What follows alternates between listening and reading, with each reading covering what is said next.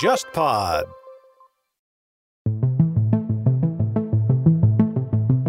虽然宣布辞职，但是他没有宣布说退出政坛。而且那天发布会说了好几遍，他说我会以议员的身份去继续支持下一届政府。而且你现在掰过来看他年纪嘛，今年他六十六岁嘛。对。你现在看国际舞台上都是一帮七老八十的人在竞选，那我那我凭什么我不行对吧？对对。再过十年我也不会七十六岁嘛。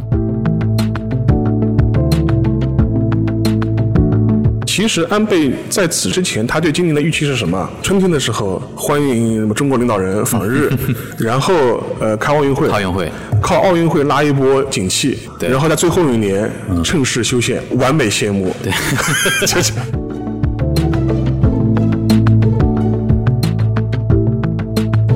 现在你可以想象的，就是东京的高级料亭现在天天爆满，天天爆满。电视里面表现的就是真的，真的，真的，就料高级料亭晚上就是那帮政治家在那边开会，然后盘盘，我给你什么东西，你给我什么东西，然后这票给你了，这票给我了，对吧？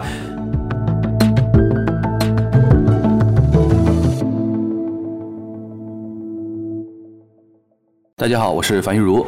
大家好，我是安欣欣。大家好，我是全小星。欢迎收听我们紧急加更的东亚观察局啊！因为自从那个上周五我们那期上了之后啊，然后中午开始，对，就是评论区就炸了的。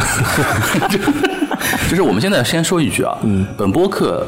对于安倍晋三辞职不负任何责任，对，对对对，不关我们的事，不关我们的事，因为我们是跟大家简单解释一下，因为我们那期节目其实是很早就录好了，对，然后前一个礼拜，对，然后那个时候的时间点呢，只是传出他去检查身体了，然后我是周四晚上上 Yahoo Japan 看到第一条说安倍晋三第二天下午五点要开新闻发布会，对，我说哎呦。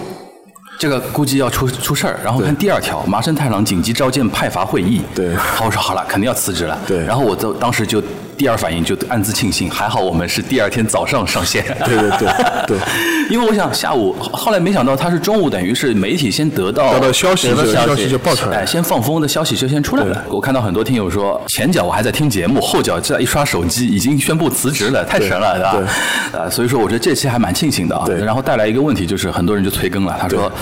紧急聊起，后面是谁啊？对吧？后面是谁？因为我看那天你包括我们非常喜欢的卢克文，对吧？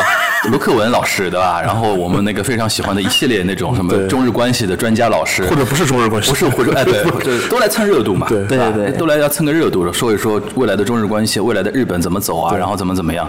那我想，与其让大家听别人是怎么说，还不如听我们怎么说。所以说，今天我们紧急的紧急加入，今天嗯，呃，所以说大家那个听到的时候要知道，我们是加班的啊，而且。是有一点，就是本期的录音质量可能会不太好。对，因为一些客观原因啊，我们换了一个场地，对吧？对，因为我们那个 JustPod 最近正好也是在搬家，所以说那个那个录音室还没有准备好。对，所以说我们等于是在外面随便找了个地方，随便找了个地方紧急录加录。那我想今天我们这期节目呢，肯定势必逃不开要聊安倍后安倍时代的一些话题。对，但是呢，那个同时呢，我们那个小新那边啊，就韩国那边啊，也发生一件不大不小的一件事情。对，而且那件事情。呢，其实也可以引到未来的日韩关系，就是关于李洛渊的那个事情，跟大家稍微简单介绍一下哈。那么就是在前天吧，周五，嗯，韩国的执政党啊，这是我们的文大总统所在的党，就是共同民主党举行了全党党党代会。那么李洛渊他当选了，就是最新的一个共同民主党的党代表。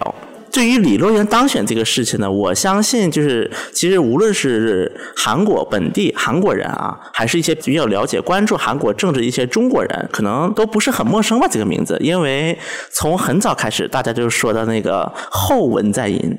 的时候提的最多一个名就李洛渊。那么截至到这周举行的最后一次那个韩国的民调啊，所以说我们可以看到这一次李洛渊的这在党代会的一个党代表支持百分之嗯是百分之六十几。这个好像我们上次有预测过嘛，对吧？对对，他还是比较稳的。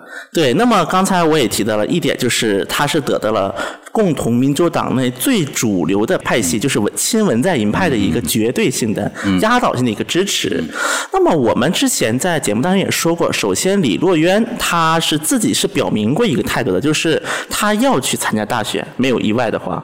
然后呢，他是希望通过就是这一次党代会选举党代表，他是能够获得一个就党内的一个势力，因为要成为共同民主党的一个总统候选人，那么第一步是要先经过党内竞选，在党内的竞选当中获得获胜之后，你才能去代表本党去参加总统选举啊。不过呢，根据目前的一个共同民主党党规规定，总统选举前的大概一年零两个月。要辞职的，如果党代表要参加总统选举的话，本来共同民主党的党代表的一个执政期是两年任期是，但是按照这么样的一个计算法的话，那么李洛也只能干八个月。嗯，他就要辞职了，嗯，因为他要去参加总统竞选了。那么李洛渊在当然当选之后，文在寅就韩国总统是发说了这么一句话，就是以后李洛渊来的电话我会第一时间的接。他们这种表态也很奇怪，奇怪的。这其实是很奇怪的，因为这种表态很容易引起一种歧义的。原来你不接吗？对，或者是 别人打你不接了吗？不是第一时间接。那么我觉得，首先呢，文在寅就是给我一种感觉，文在寅他他其实还是一个就是比较会面面俱到的一个人。因为我之前也对文在寅这个人有一个一个评判，他是一个棋手，他是个下棋的人，他是会看了好几步来说话的。嗯，所以我的一种感觉，第一个就是，那么文在寅目前在走的一条路，就是他要先去把自己的钢筋水泥知识层要巩固一下。嗯。那么第二个想法就是，那么当时那个李洛渊是说的，我现在要谈论大选太早了。嗯。那么我们需要目前是共同克服国难。嗯。他所谓国难是新冠疫情对，就新冠疫情。我们在克服国难了之后，嗯，我们再去谈其他问题。他这个表态也比较。可以理解嘛，对吧？现在不能说的很透，说我一定要去选总统啊。但他之前是说过的，其实。那他现在当选了嘛？就是因为你只剩选总统一条路了，你都已经做到党代表了，共同民主党党代表，对吧？那么目前来看啊，我听完这句话，给我的第二个感受就是，新冠疫情救了文在寅政府。嗯。因为李洛渊他对外展示一个形象是稳定，嗯，一个是稳定，另外一个就是他是更属于一种管理型的领袖，嗯。那么这是给大家给大家一种印象啊。那么我上次就说过，如果说文在寅的支持率是高位的话，那么李洛渊更有利。如果文在寅的支持率没有那么高的话，那么最有利的是李在明。如果是文在寅的支持率像当年朴槿惠大暴跌，那么可能就是右派会有机会了。那么这是当时我的三种评判。反正现在就是第一种剧本嘛。目前是按第一种剧本走的，是我们可以看的一个点，是因为韩国现在疫情复发的一个状态嘛，所以说这一次党代会其实线下参加的只有十个人，包括李洛渊本人在内都是在线上。去进行演讲的线上演讲，而且当时让我非常有趣的一点是什么呢？因为当时李洛渊是线上演讲，金富谦当时也说了，如果我的竞争对手去隔离的话，我我去活跃的活动不是一件好事。嗯，这金富谦也是线上演讲，但是当时民主党是只收了李洛渊一个人的感谢演说。嗯，他这个代表什么意思啊？这个就代表我，这是我的一个个人猜测。那么，是不是共同民主党也没有觉得金富谦能当上？嗯啊，因为当时我说我说三个人的一个角色是李洛渊肯定是大头，朴柱明应该是个陪跑的，嗯，应该是李洛渊授意让他陪跑的。就算不是李洛渊本人授意，至少也是亲文势力，嗯，就是为了让提高一些，就是他的知名度也好，体积就是他的一个级别也好。那么金富谦才是真正的李洛渊的竞争对手，但是我们看这次得票率，金富谦百分之二十一，嗯，朴柱明百分之十九，就是你跟一个其实很差的不是很大的两个人，就你跟一个陪跑的还没拉开距离呢，对。对吧？我想问的比较具体一点啊，就是你先给我们讲一下那个后面那个韩国的那个政治进程。就是因为你刚才提到一个，他可能八个月只做八个月就要辞职了，对，就说明八个月以后他要开始开跑了，就是那个总统那个 campaign 要开始了，对吧？就八个月是一个重要的时间节点嘛，对吧？对。然后再往后，你帮我们稍微梳理一下。嗯，首先我们要明确的一个问题是，韩国跟日本这一点很大的一个差异。嗯，那么日本是自民党总裁基本就下任总理了，对，基本就是。那么韩国的这个党代表一般有两，就执政党代表。假设执政联盟他如果支持率没有到崩溃的情况下，那么他有两种情况可以出现。第一种情况就是这个人本身要做王。嗯。第二种可能就是这个人是 king maker。嗯。就王的一个缔造者。嗯，那么我们可以看到的是，因为其实党代表他这一任选上表示的是这个势力在党内，所以说目前这么一个情况之下，我们可以看到，首先李洛渊他是不是做 king maker 的人？但是再往前，我们再往前来翻，前两任党代表邱美爱。和就是那个李海赞，那么其实都是在亲吻的一个授意之下去当选的。所以说，一直到李洛渊这里，他是一个王，他当选党代表，那就说明这第一个亲吻势力在共同民主党内占绝对的一个话语权，已经是而且是非常稳固了。那么在这种情况之下，李洛渊相信他成为一个总统候选提名人，那么这已经是一个非常顺理成章的事情了。我们可以这么说。时辰呢？我现在问的是时辰。那么在时程方面，首先韩国的话，因为是二二年五月总统选举，嗯，应该是。倒推，对，五年嘛，就是我们现在倒推嘛，对，二二年五月。那么一般来讲，韩国法律是有规定说前一百八十天确定候选人，但实际上很多时候可能提前两百天左右，其实各个党派内部谁最有竞争力，谁没有竞，大概已经出来了，已经一个大概表格会出来。所以说，在目前的情况之下，包括李在明如果要去参选总理，他也要在提前半年要辞职的。嗯，那个谈回李洛渊啊，因为李洛渊身上有个非常有意思的标签，跟我们其实今天要主要谈的那个就安倍晋三那个话题有点关系嘛。嗯，他原来好像是就是驻日记者的，对，东亚日报的驻日记者，东亚日报属于韩国的知日派，知日派，对，住住了多久？好像蛮久的吧？啊，五年。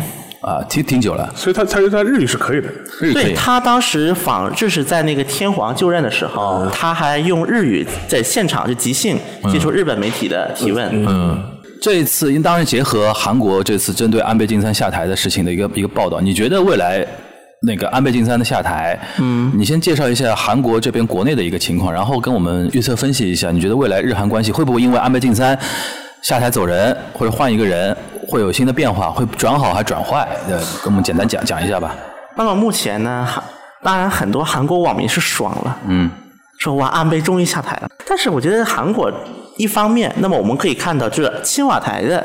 出的一个声明还是比较克制的。嗯，青瓦台针对安倍辞职这个事说，安倍对于韩日关系做了那个不少贡献。对，然后我们表示非常的惋惜，这是他辞职在康复。但这个语境我怎么听起来像什么反话证书啊？就是对日韩关系做出了巨大贡献。但至少不管怎么是个官方讲法吧。一个是官方讲法，另外一个安倍第一期任期的时候，在韩国还算是个知韩派的一个形象。啊，为什么？当时好像说安倍是日本总理访韩里第一个去那个显忠院，就类似于我们的人民英雄纪念碑去参拜的。因为零六零七年的时候，安倍意气风发嘛，刚刚上台的时候，当时不是还访华嘛？对，什么破冰之旅，对吧？对对对，就有点这种感觉。他当时还是觉得说，呃，小泉纯一郎留下了那些意识那个负面。资产我来解决掉，对。啊，想不到他一年之后自己先下台了嘛，对，所以当时是有这么一个时代背景，这是第一个。第二个就是青瓦台的最后一个声明说了这么一句话，他说：“我们希望与日本新内阁继续通力合作，来共同发展韩日关系，解决相关的问题。”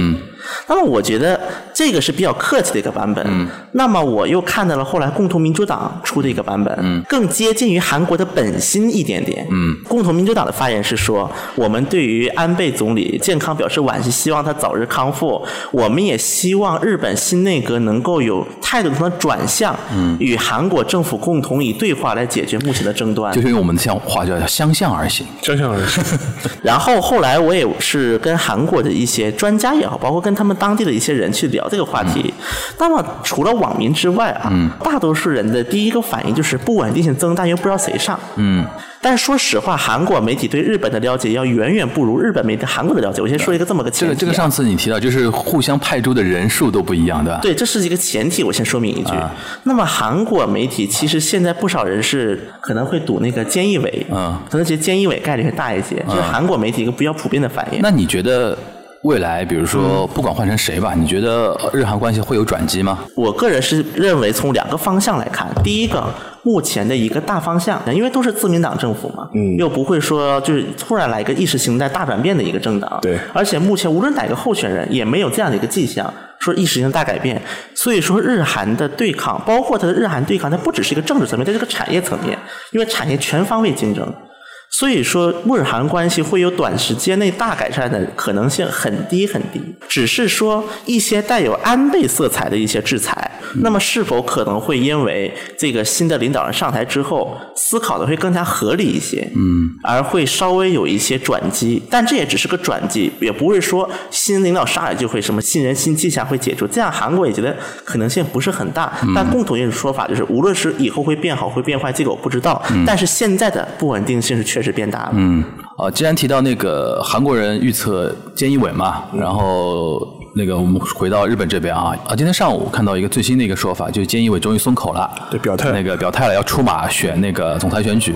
现在好像日本那边总裁选举安排在九月中旬吧，九月十五号。九月十五号。九月十五号，然后等于是换了总裁，新的总裁就马上会接任那个新的日本首相，会有一个所谓叫指名选举嘛，对对吧？然后再有一个什么，他叫小新 h i l 美，就是那个施政报告、施政报告、施政方针演说，对吧？证件发表会、证件发表会，对吧？会有一套的那个呃，怎么说流。流程上的一个东西，那现在比较重要的就是说，在从现在到九月十五号这将近半个月的时间里边，自民党内的各方势力。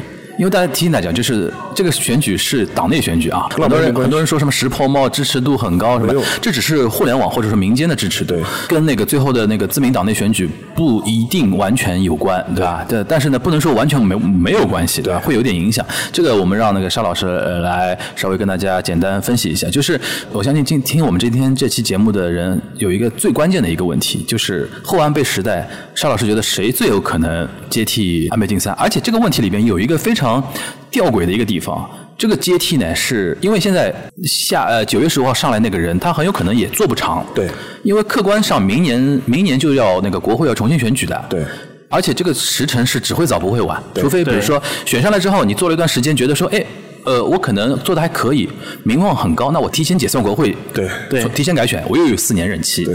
对吧？然后再加上，其实明年好像总裁还还要还要换。呃，对，都要换。对，都要。其实其实就是说，现在这个新上来的这个日本自民党总裁跟首相，他的一个过渡意味其实很强的。对的。对。那就问题就来了，就是这个过渡型的首相跟之后一个新时代的一个首相，会不会是同一个人？先讲个背景，就是说日本实行的是议会代议制民主，所以说它不是一个全民普选的状态。对。所以说，你的单纯的民调高低，跟你实际上能不能上台没有必然的联系。当时的我读过一个日经的一个民调，当时就会发现，其实菅义伟的名望反而是最低的。对，但是他的好处是他在自民党内的根基比较深。而且他跟安倍是同盟同盟关系嘛，而且实际上你事后来看，安倍他尽管说他要宣布辞职，但是很大个程度上面你会发现，他可能还是想操盘后半辈时代的人事的安排的，就是这个迹象还是蛮明显的。就刚才全小新说的，想做 king maker 嘛。对的，呃，因为为什么这么说呢？第一个，他虽然宣布辞职，但是他没有宣布说退出政坛，没有隐退，没有隐退的，对，他没有从政坛隐退，他还是保留众议员。的身份，而且那天发布会说了好几遍，他说我会以议员的身份去继续支持下一届政府。对，所以说这个态度还是蛮明显的，他没有要退出政坛的意思。而且你现在掰过来看他年纪嘛，今年他六十六岁嘛，万一又治好了呢？而且你看现在政坛第三次安倍政权了，而且你你现在看。国际舞台上都是一帮七老八十的人在竞选，那我那我凭什么我不行对吧？对对。再过十年我也不会七十六岁嘛。很有可能，比如说日本再动荡个三四年，安倍一方面身体好了，第二方面日本老百姓说妈还是你稳。对对。然后这是一个事情，还有一个事情就是说，他这一次自民党内部选举的选举工作的筹备工作和安排，基本上是交给了干事长二阶俊博去负责。嗯。之前我们其实也聊过二阶俊博这个人嘛。他也是安倍在党内政治上的一个比较可靠的一个盟友，对，基本上也是通过他来继续施加影响力。嗯第三个迹象就是说，是他这一次宣布辞职，他没有安排代理首相。嗯，他是说我会继续干到新首相就九幺五嘛，干到九幺五的。等之之后，等到新总裁就说是选出来之后，我就要交班。他们不是说哦，我八月二十五号宣布之后马上辞职，然后把政权交给副首相麻生太郎去代理，就是。因为他这个逻辑就是，他觉得自己身体没有遭到那种情况。对。他那天那个发布会，我仔细听他那个说法，他只是说。首先旧病复发了，对，但是吃了新药之后发挥了一定作用，而且是在那个平稳的一个阶段，对，但是他觉得心里边有一个坎儿过不过去，就是觉得说老百姓给我，当然他是官方的说法就反正他说法就是说，呃，国民那么信任我，无法全身心的投入，我没有百分百的那种投入精力，对，然后用在政务上，我觉得我心里过不去这个坎儿，对，所以说我决定下来，对，但是呢，他也是表明一种观点，就是说我的身体其实还可以，不是你们想的就马上会昏倒啊，那那种那种感觉。就是我们上期讲的嘛，就是说他我们判断他身体的确有毛病，有毛病，不是那种什么马上就要就是什么瞬瞬间就过去了这种这种。现在等于证实一点，就是他患了五十多年的这个病，就是一直还没好，一直还没好。对，这个也蛮明显的了，因为。如果你的病非常严重，或者你的区域比较坚决，那你有可能就立立即下台了。你就直接，因为当时我他八月二十五号中午的时候，就是媒体不是发表那个新闻说他辞意表明嘛？对。当时我还开玩笑了，我说辞意表明，哥们你是你是一个月以后交班，还是一年后交交班？哥们这都是词语表明嘛。都是我说我一年后交班，也是词语表明嘛。对。当然这是个玩笑话了，但现在反过来说，现在来看安倍基本上也是这么个态度，他还是要坚持做到那总亲总裁选出来为止。对。但这在这个时间段来来说，对他来说这是一个很有利的位置，他是可以施加影响力的。嗯。所以说你要看的话，后安时代的话，肯定是对他政治上有利，然后他能够发挥影响力的呃人物。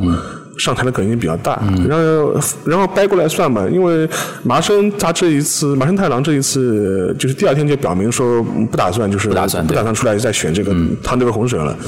然后还有一个比较有意思的迹象是，就是他的一些侧进的一些议员，或麻生的侧进，对麻生的侧进的一些议员就放风说他们之前也不知道这个事情，等于他对外表明我们跟安倍政权核心其实有点距离。啊，就是就稍微当然你这个意思他为什么要这么说也也有他。但现在麻生考虑嘛，麻生派是党内的一个非常强的一个派嘛，主流派系，主流派系。所以说，未来想竞选的人也不能忽视他这个力量。而且麻生派是属于保守本流，对，本流中的本流，本流中的本流，就是就是渊源可以追溯到吉田茂时代，对对对。而且还有一个呃花边比较有意思的话，因为现在就是麻生所在这个派系的前身，实际上是来自于河野洋平。嗯。现在还有一个悬念，就是说麻生是不是愿意把这个派系再完整的移交给河野太郎？就是河野的后人是吧？就收回去了嘛，就是就是交回去了，还还给还给你们河野家了，就是。对对对。这也是直接导致了河野将来能不能出来选总理一个很重要的原因。嗯。然后既然聊到河野了，我们就先讲河野太郎好了，因为之前我们也聊过他嘛。就上次聊了。然后他这两天，我们当时也说过，他最近刷存在感刷的刷的也很呃很凶很凶嘛。嗯。然后他道理嘛，其实也很简单嘛，就是说是需要拉拉到一些主流派或者保守派的支持。对。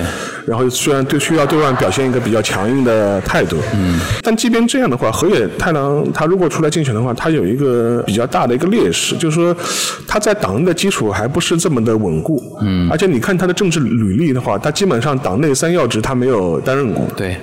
这个对他来说是党内选举是非常不利的。嗯，当然，如果我们开玩笑，如果是开放日本网友选举的话，那估计是河野太郎肯定上了。就是 如果在推特上面选举的话，他肯定上了，因为我们都知道河野太郎是一个网红型政治家嘛。对对。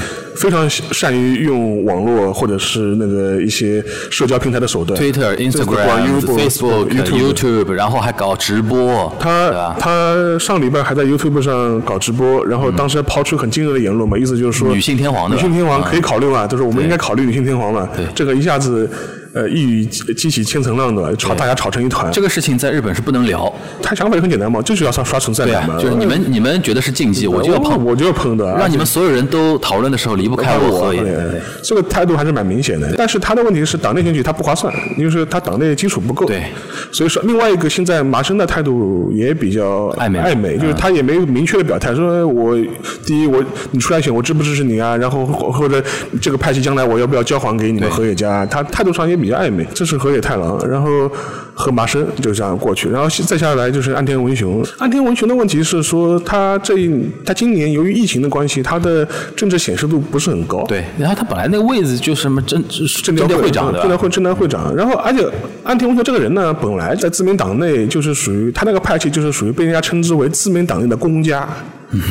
就大家如果了解那个日本历史的话，公家嘛，就是属于这京都的一帮贵族，就是这种状态，就属于这种人脉很广。就红池会那帮人。对对，红池会那帮就是属于人脉人脉很广，但是他绝对实力嘛没那么强，没战斗力，没战斗力，但是他人脉很广对，谁都能搭上话，就是谁都能讲上话，谁都谁都要给他面子，就属于这种人物。所以说这也是那个安天文雄的就是毛病嘛。然后再想下来的话，就是那个石鹏茂。石鹏茂，石鹏茂的问题一样的嘛，就是说石鹏茂他参加过好几次自民党内选举了，每次选举都出现一个现象，嗯就是他的基层党员的支持很好，嗯，但是一到党中央就不行了，就是国会议员不投他不。投他，但是他前两轮投票得票都不少的，嗯，因为前两轮投票是有那个基层党员也投票的嘛，对，其实这里边牵涉到一个就是具体的这次的一个投票规则，要等二级军博盘出来。对一般来讲的话是会结合基层党部和党员的一些支持度做一定比例的加成。对然后再因为那个国会议员两呃众议院参议院的国那个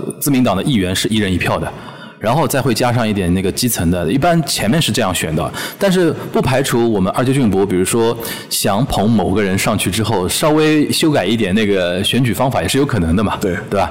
所以说，我觉得石破茂就像刚才那个沙老师说的，石破茂最大的问题就是他永远不是党内的主流派，对吧？先还办了一个什么新呃围绕自己的一个派阀，但是那个什么支持的人数也很少的可怜嘛，对吧？这是他可能是最大的一个问题。那沙老师，那个最后讲一讲那个菅义伟呗。菅义伟的话，就是说，因为他当了这么多年安倍内阁大管家嘛，所以说总体来说，呃，党内的资历是足够的。嗯。但是他有几个劣势吧，一个劣势就是说他在嗯就是民众当中的形象一般，就是没有什么特别强的个人魅力。他现在就是令和大叔，对，第二个点的话，他年纪其实也不小了，不小了不小了。所以说，他即便要当总理的话，基本上你可以判断他就是一个过渡性总理。过渡性总理。他很难建立一个长期政权。嗯，当然你也可以理解啊，反正当当首相也是所有日本日本政客的梦想嘛，过把瘾。我哪怕当一天都好的。那对，过把瘾嘛，你也可以从这个从这个角度来理解。所以说现在的问题，他现在公开出来就说是松口，就说要出来选。呃，那他在党内的，尤其是党内高层获得支持的可能性还是很高的。嗯，所以说现在的问题就是说，看他能不能有效的整合，包括麻生，包括岸田文雄，嗯，这方面的势力了。因为其实像岸田文雄，他之前很早就公开说他也是要出来选的。对河野太郎之前也讲过，他想出来选。他是他说我我就有总理梦嘛，对吧？对，然后石破茂是基本上每一次总裁选举都少不了他的。对对对但是问题是，这三个人到现在为止都还没有针对这一次政权变化交接嗯有明确的表态。就他们说要选，是他们之前就一直这么说。等于是菅义伟现在是第一个正式表态说我要参加这次九月份选举，对跳出来的。对其他几个人只是每次问采访他的时候，我都有总理梦的。对但是你要针对这一次要最后一个明确的表态。对至少到我们今天录音这个时间点的话，呃，还没有。我还想跟沙老师探讨一个问题啊，就是我们从更大的结构来分析，就是未来可能谁有，我们现在假设那个石破茂、岸田文雄、菅义伟、河野太郎都出来选，一个环境是那个自民党内的一个环境，还有一个要结合日本社会跟日本尤其产经界的一些态度。因为你像二级俊博这种人，他肯定是走稳健派嘛，不想让那个自民党经历太大的一种波折，对吧？然后还有一个就是。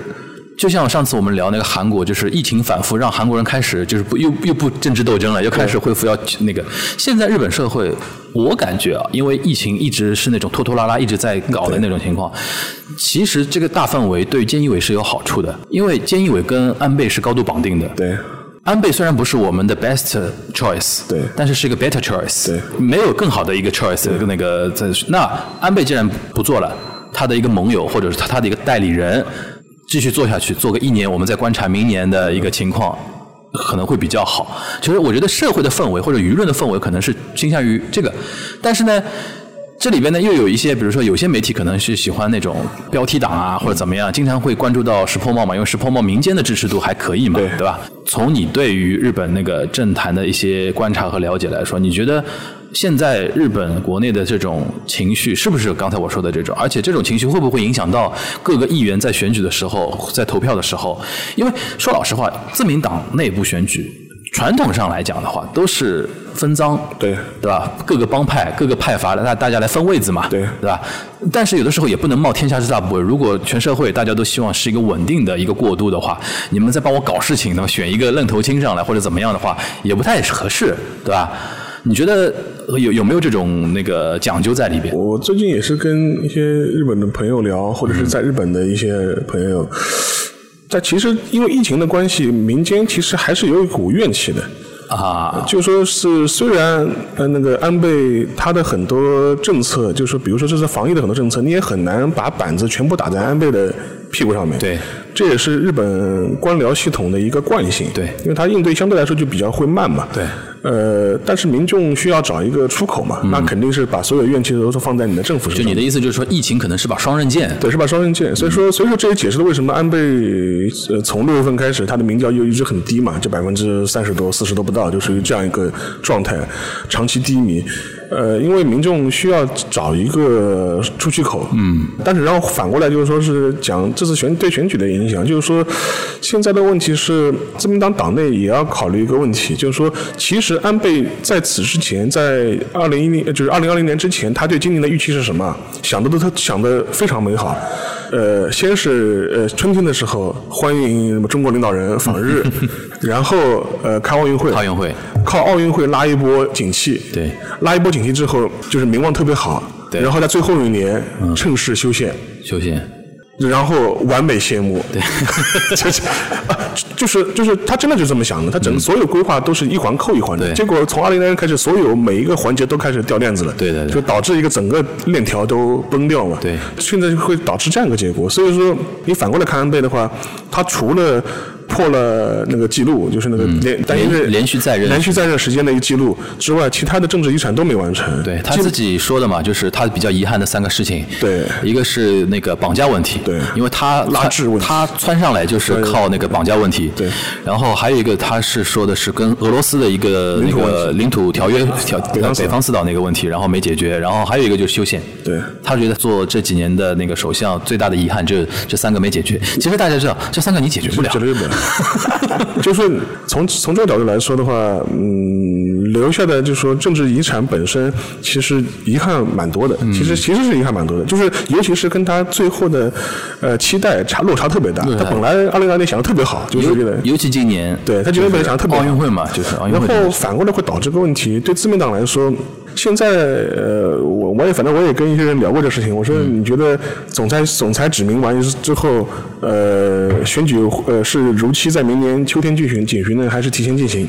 现在其实还有一个看法，可能说是。自民党党内其实争议也蛮大的。嗯。呃，一方面就是我前面上一期也聊过嘛，就是你现在一种方式嘛，你为了构建政权的合法性，你就索性提前大选解散国会。嗯。但是现在自民党内呢，也有股声音是说，觉得没有那么自信。就跟我们上期上一期聊的啊，就没有那么自信。啊，因为觉得现在对，如果现在提前大选的话，尤其是在疫情没有平息的情况下面的话，会非常不利，嗯，有可能会成为一个呃老老百姓撒气的一个出气筒了，嗯，所以说自民党内这个方面又很犹豫，嗯，所以说我尤其是我听我听到一些说分析或听到一些说法，就是说他们自民党内现在就分成。两两方面的意见嘛，就是说现在，而且将来的话，到底何去何从，可能也要看九月十五号总裁指名的结果才能决定。嗯，如果是换了菅义伟上来，估计就不这么考虑了。但是现在也有个好处，就是虽然疫情是不可预知嘛，对，但是现在解散有个好处，就是现在在野党很分散，对，正好也处在一个合并啊。各种各样的那种重组的那个过程中嘛，如果他们一旦形成合力的话，你明年再选其实就会有问题。对的，因为现在在野党的问题，现在在在野党现在喊的口号是野党共斗。共斗，哎对。但是原来国民党就是他那个就是日本的那个国民党，就跟台湾没有关系，跟他们日本原来民主党分出来的一帮人，他们组了一个国民党。嗯。然后他们当中的话，有一部分人反对合并，反对跟立宪民主党合并的一个很大理由是说，我们反对野党共斗的立场。嗯。为什么呢？他说我从从来不可以跟就是日共合作，对，野党工作。现在现在策略是日共也要参与野党工作，对对对。就原来一帮国民党人说，我我们不敢，我们怎么能跟就是意识形态差的有点远，差的有点远。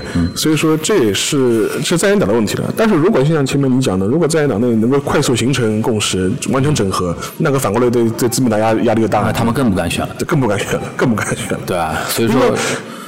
从历史上来看，安倍其实本人非常喜欢玩一套选举奇袭。嗯，就是在你们这边，在你们在野党还在撕的时候，我突然就说是，呃，就是开始开始提前选举解散国会。嗯，但是现在的他的候选人，他的后任有没有胆子玩？对。这就而且玩说玩的好玩不好，好对对吧？对这个比较考验那个后续了。对，哎，这里边就是刚才已经梳理了一下，就其实从我们还是比较简单的一个所谓总结啊，就是那些候选人里边，你觉得九幺五上来谁的可能性最大？以现在来看的话，我觉得菅义伟大概百分之六十吧，才百分之六十，百分之六十，我估计百分之七八十得有。因为我放个变量就是看麻生的态度了。麻生对，他现在麻生有一个蛮暧昧的，麻生手里有一张王牌，就是我人多。对。然后呢，呃，你拿着这张人多的牌，你怎么叫这张牌？对，比如说你威胁菅义伟啊，说你给我什么什么位置，给我多少多少位置，我投你了。对。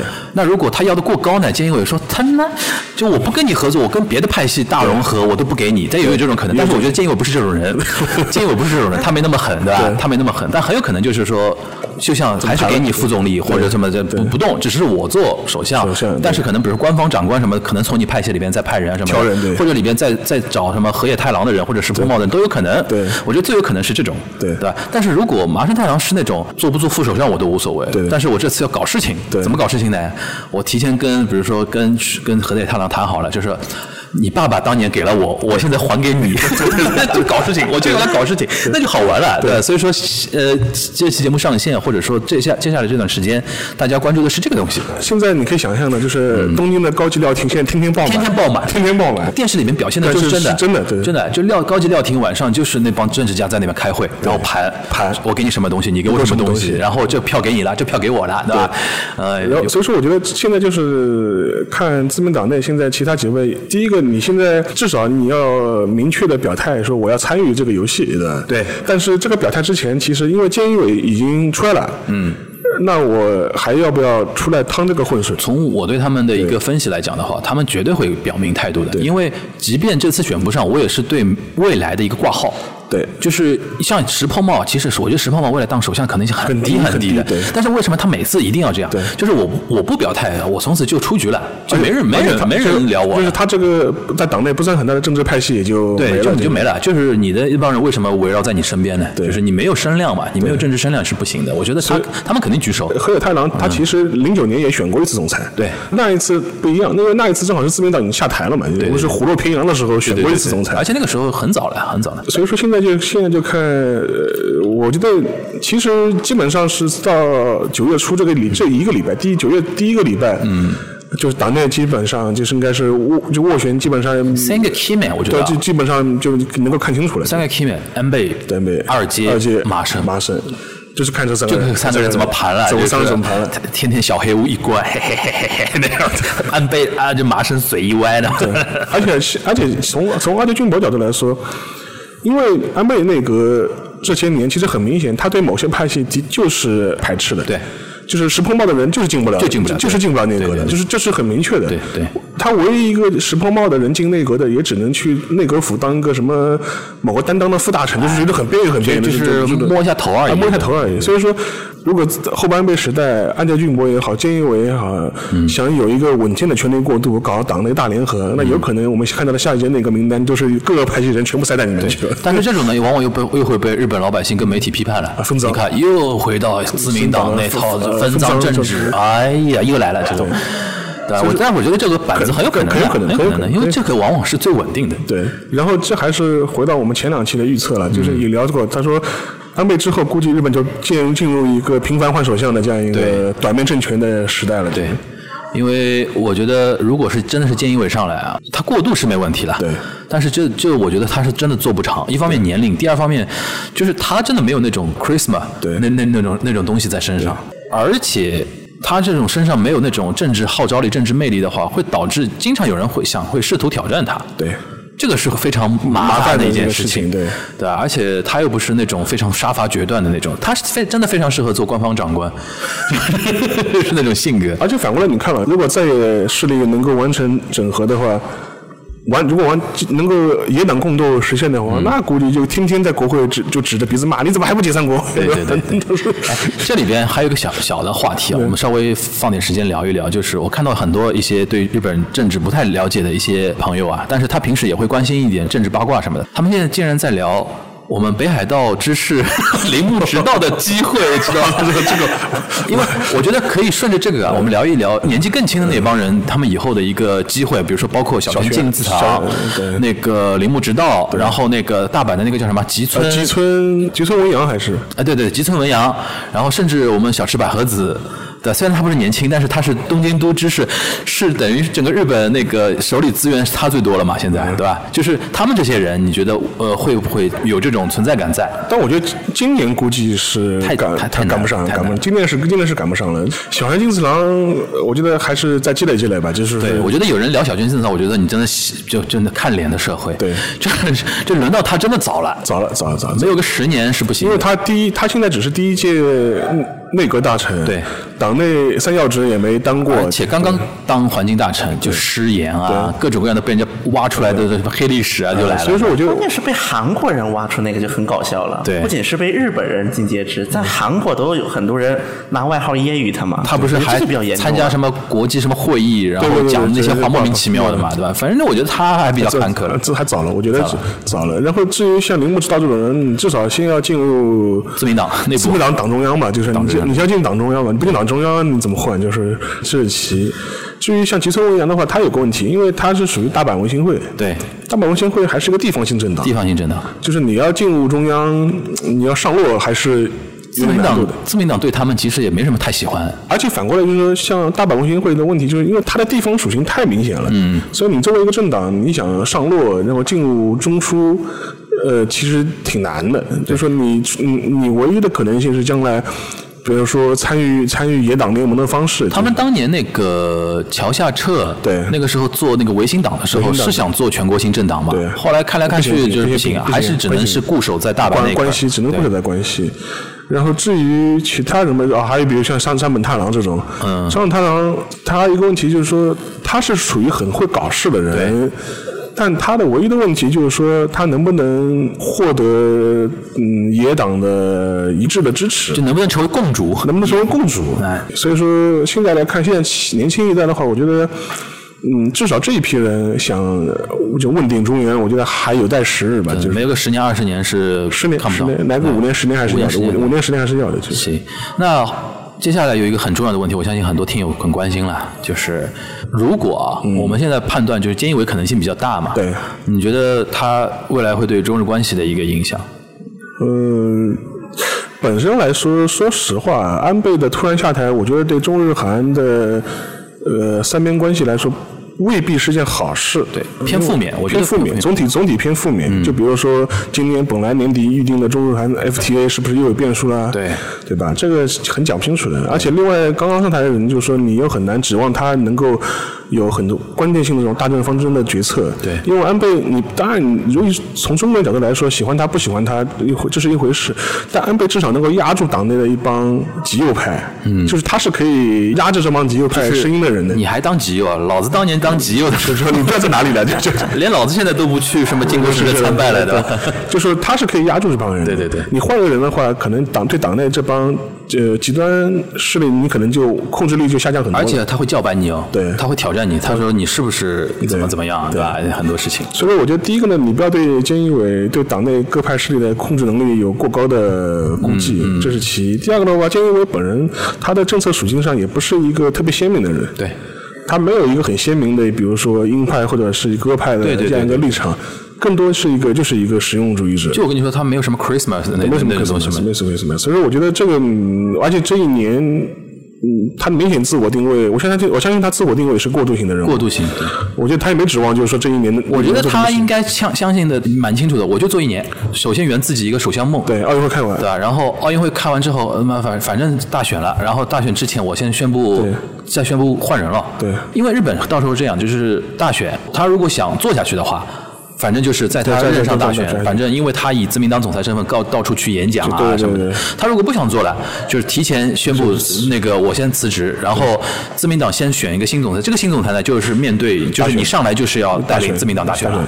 失败你也下台。失败你你下台，对，呃，所以说到时候看他的呃意兴阑珊的程度了。就是如果他觉得说我就圆梦就好了，那就是还还要换人。对他如果觉得说哟一年做下来感觉还可以，对吧？对，要继续做下去。然后他妈就是风向蛮好，这个这个牌重新摸了之后，我做东风了，这个这个可能要继续做下去，对。对吧？所以，但是呃，如果菅义伟的话，你觉得具体来讲，对中日关系就是上刚才你说了一个 FTA，还涉及到一个首首脑访问的一个问题，至少之前他菅义伟在很多对华态度上面来说，相对来说比较平稳，对。稳妥，对。但没有很多很暴冲的言论，对。应该是应该这样讲，但并不意味着他对党内的对华政策有很强的这种主导性，嗯，就是可能还不是看他，呃，还不是看他，我觉得还有有的还还是看他，而且说实话。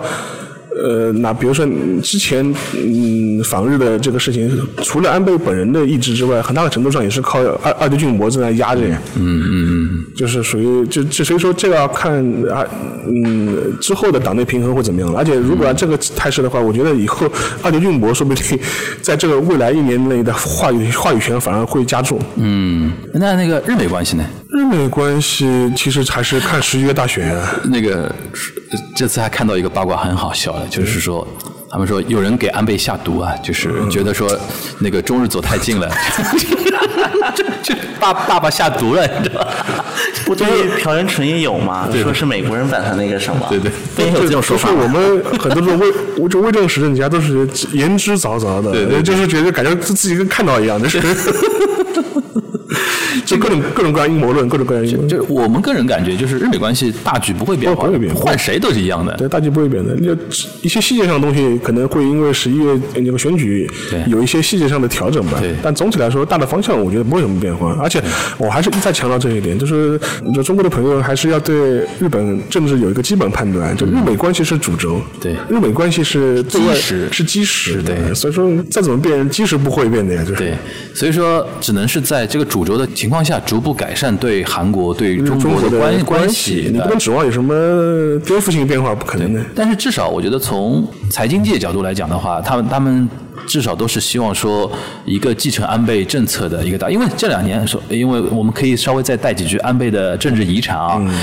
他政治遗产，我们刚才我刚才跟沙老师也在开玩笑，一个叫 Abenomics，一个叫 Abenomask，就是一个叫安倍经济学，一个是安倍的口罩嘛，对吧？安倍经济学说穿了，其实就是放水。首先放水，放水把那个股价啊，把那个汇率啊，给弄到自己想象呃希望的一个区间，对对吧？然后他当时不是说所谓那个三支箭嘛？对其实三支箭。几年过去了，就第一支箭发挥作用了。它后面什么复兴改革啊什么的，基本上就是说说做不到的呀。说说这个东西做不到的，因为但他至少就是说是就拉出了一波三十年来的最长时间的景气。对，但今年全部跌啊回去了，对吧？一一招回到解放前。所以说，我们聊一聊那个他的一个政治遗产啊，就是首先经济这一块儿，因为刚才肖老师也说的，这一次疫情 Q 二对吧，跌百分之二十七点几，完了年率百分之二十七，把前面几年涨的都跌回去了，对吧？然后我们聊一聊他的那个政政治方面的一个遗产。刚才你其实也说了，他其实很多自己的夙愿都没完成嘛，都没完成都没完成而且他很多还遗产还蛮偏偏负面的，他最后几年那种呃他自己的一些一些一些负面的消息，对因为吧？因为这一次，因为安倍下台之后呢，我也看到过一些呃新闻的分享，就有人会觉得，哎呦，他说感觉也挺不容易的啊，就是说要辛苦了，对吧？就是说这也挺不容易的，就是东亚人还是蛮厚道的真的很厚道。但这个呢，我觉得就是你对安倍本人的身体健康给予良好祝愿，对吧？我们就跟我们中国和韩国的外交部都说什么祝愿他早日早日康复早日早日康复早日康复，这是人之常情的，没有问题。但是呢，你也不要因为这个东西过于浪漫化，或者是过于美化他的一些执政上的一些阴暗面的东西对。对我觉得这个东西你还是不能忽略的。对，简单提几个吧。呃，我可以简单提几个吧。第一个，他在日本政治上面的话，可以说他是日本战后最集权的首相。对我们都知道，因为日本有个很强大的官僚系统嘛，对所以很长一段时间，他的官僚体系是可以对政治家有很强的抵制作用的。对你政治家年年换，大臣天天换，对吧？无所谓，反正我官僚体系就是这么运作。对对对而且你的很多政策，我是挑着执行的，我认为靠的执行，不靠谱的我找各种各样的理由我就搪塞过去了。但是安倍任上他对官僚体系做了一个很大的改革，他成立了内阁人事局。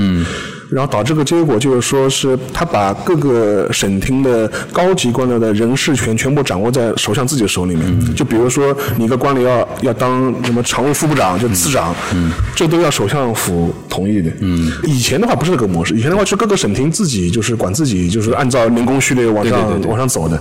他的当时改革的理由是说，我们是民选上台的，这也是要体现民意。这也是日本纠结的一个地方。其实很多，比如说官僚主政导致国家走向错误的方向，这也是民间当时一种舆论嘛。对，没有这种舆论的话，他不会出什么人事局啊。对，所以说，但但导致个结果，就安倍本人就成为了一个非常集权的首相，他的权力实际上呃超乎战后的任何一任。嗯。但也导致了他的某晚期为为什么会发生很多丑闻？就比如说什么森友学院啊、家计学院、家计学院啊。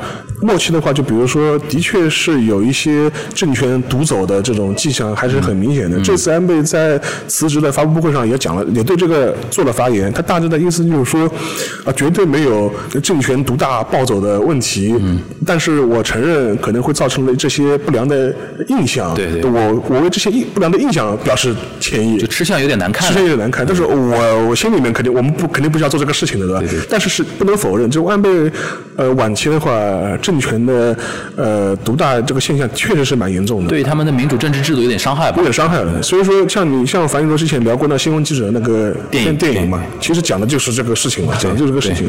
所以说，我觉得还是要对此要有一个清晰的认认识，而且他这个认识的话。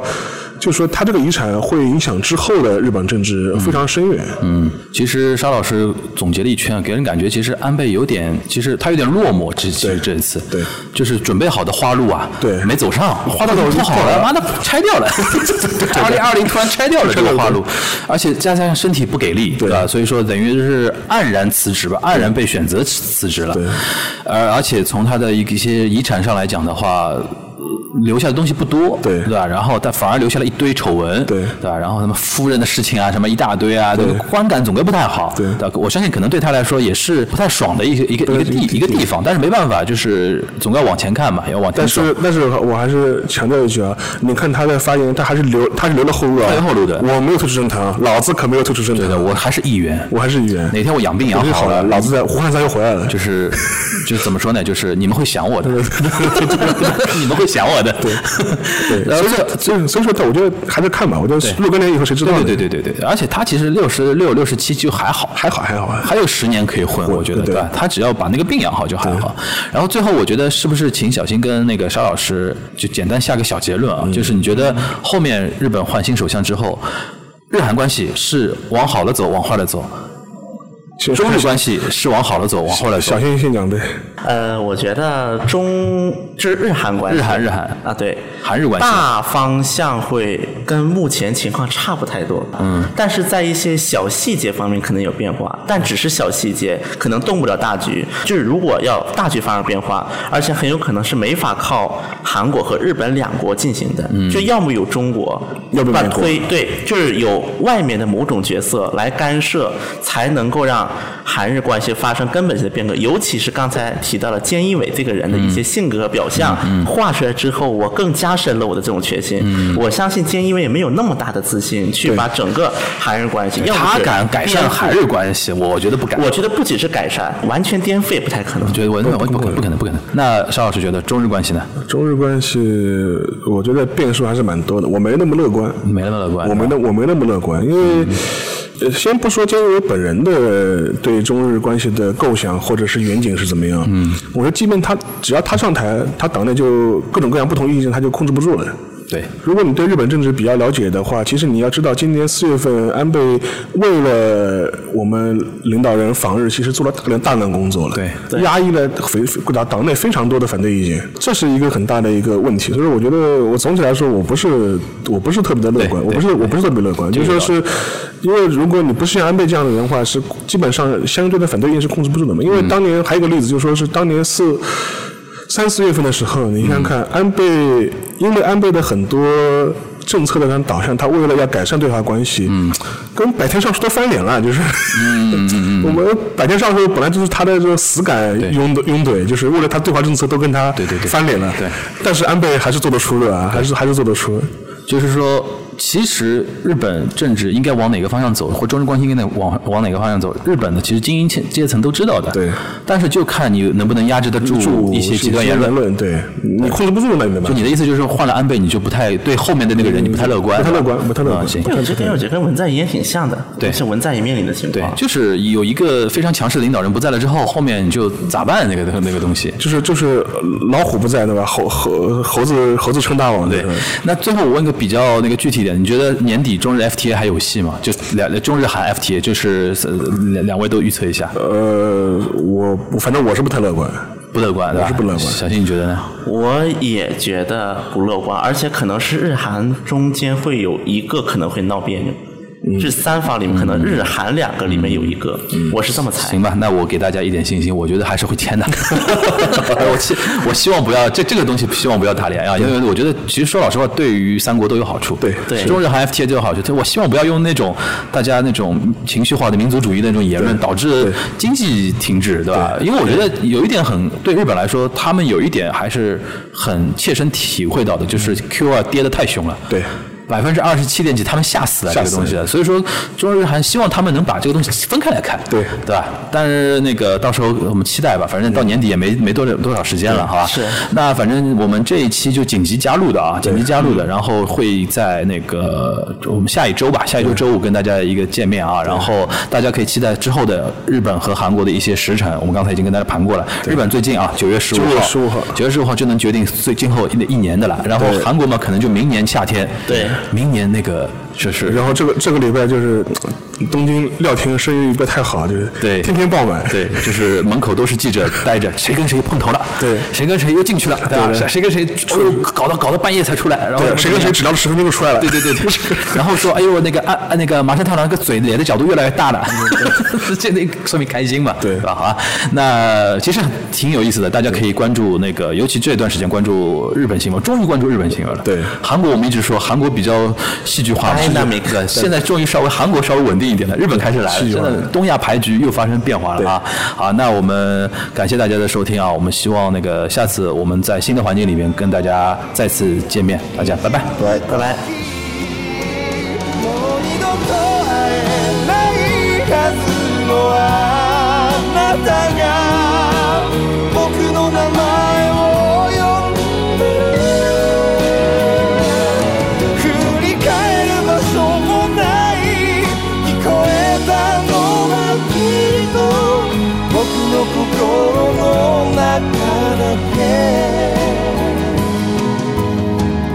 心の中だけ。